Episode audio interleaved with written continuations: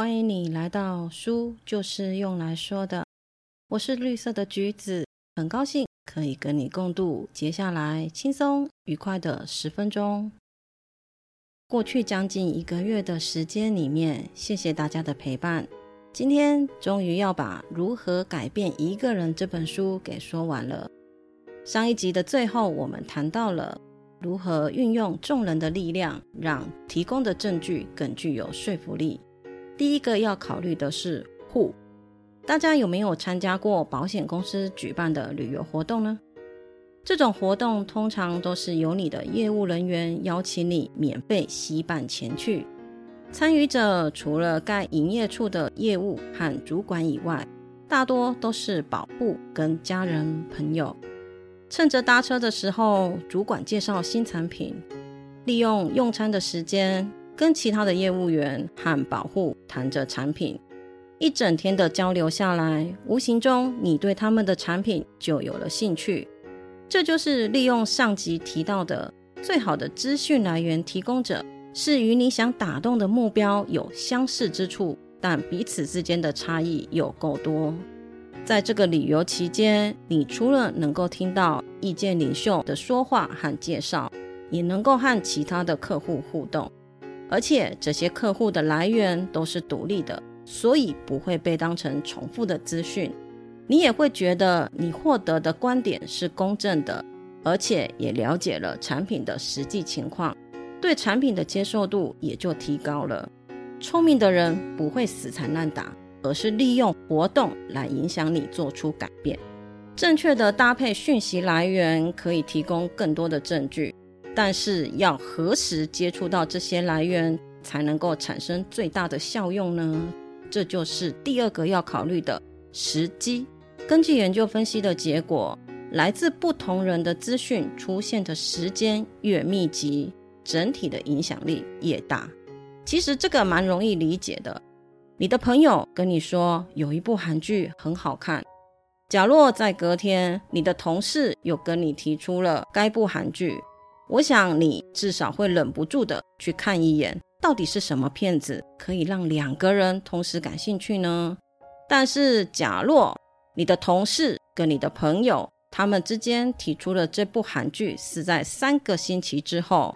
因为时间上相隔比较远，所以也比较难带给他人行动。中国人常说的“打铁趁热”就是这个道理。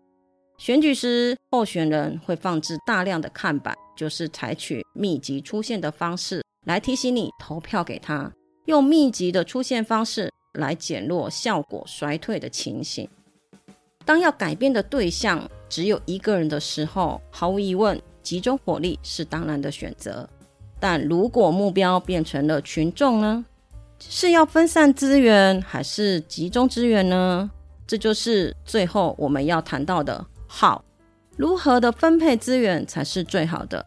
这个就要先来说一下强态度和弱态度的不同了。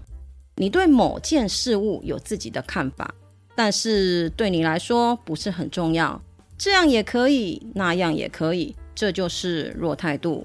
就好比是一篇文章要使用什么样的字体，一般人应该都不会特别坚持要使用什么，所以轻易的就可以改变看法。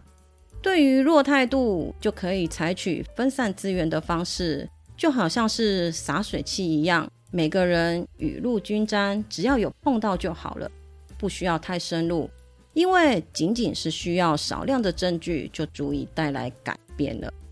但若是人们高度投入，或者是需要深入的思考，拥有强烈的道德判断的议题或主题，则就是强态度。就好比是支持的政党对于同性婚姻的看法等等，这些不是轻易就可以改变的。他们需要更多的证据。对于需要比较多的证据，像洒水器那样只是把表面弄湿、轻轻掠过的方式就不适用了。这个时候变成要集中火力，像消防水弹一样的，要大把大把的灌入，才多到足以让人改变。在无法利用个人的力量就改变他人的想法的时候，我们应该要适时的找到别人助你一臂之力，让改变可以成真。其实随着年龄的增长，除了是工作上的相关事项，我才会有努力去说服别人改变的动机。其余的，我很像都变成了顺其自然。不知道是因为说服的结果始终差强人意，或者是年轻时的热情已经消去了，改变别人早就不是我生命中的必要选项。从前的我认为，改变心意是一场输赢战，你不让步，我就只能牺牲。人都容易有情绪，在说服的过程中，只要有些许的不顺意，往往就会变成了对人不对事，最后变成了在处理彼此的情绪。更严重的情况，更会变成不欢而散。但是，如何改变一个人这一本书，给了我另一个想法：在推动改变时，也可以是双方共赢。事情往往不是一拍两瞪眼这么绝对。我们太常把重点摆在自己身上了，自以为觉得啊，只要我提供更多的证据，别人就会投降。关注的焦点往往也是改变的结果，而忘了最重要的是要了解你想要改变的受众，了解他的需求与想法，了解是什么样的障碍阻挡了他无法改变，这样子才能够从旁辅助，而不是自说自话。就好像书里面提到的。两个厨师正争夺着最后一个柳丁，因为两个人都需要这个柳丁来入菜，彼此吵得不可开交。